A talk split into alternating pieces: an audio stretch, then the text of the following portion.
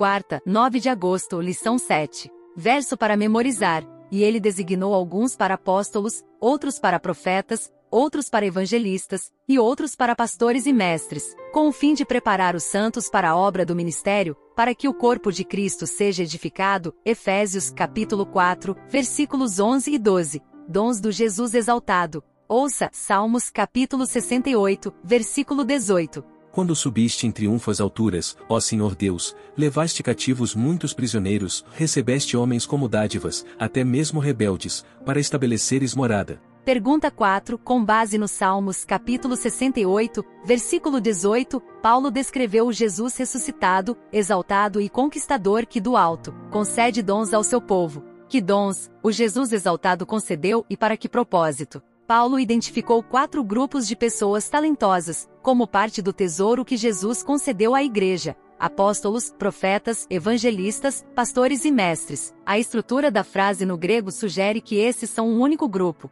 Cristo concedeu esses dons para a realização de uma obra importante, o aperfeiçoamento dos santos para o desempenho do seu serviço, para a edificação do corpo de Cristo, até que todos cheguemos à unidade da fé e do pleno conhecimento do Filho de Deus, ao estado de pessoa madura, à medida da estatura da plenitude de Cristo. Esse último ponto teve especial importância para os primeiros adventistas, que refletiram sobre os dons espirituais de Ellen White. A Bíblia valida a atuação do dom de profecia na igreja apenas na época dos apóstolos, ou esse dom continuará até o retorno de Cristo. Os antigos adventistas encontraram a resposta em Efésios capítulo 4, versículo 13 e a compartilharam por meio de uma história sobre um capitão de um navio que estava determinado a seguir as instruções dadas para uma viagem.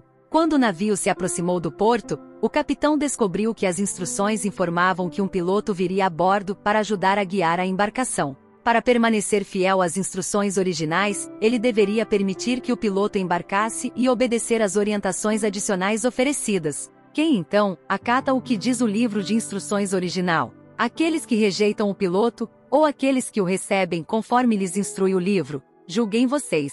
Devemos ter cuidado ao identificar pastores mestres e evangelistas, pois consideramos essas posições no nosso contexto.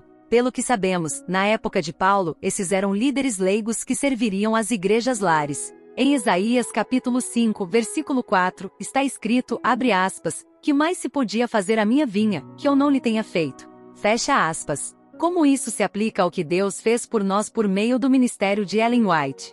O próximo tema da lição será Crescendo em Cristo. Reserve um tempinho e ouça. Deus te abençoe. Até lá!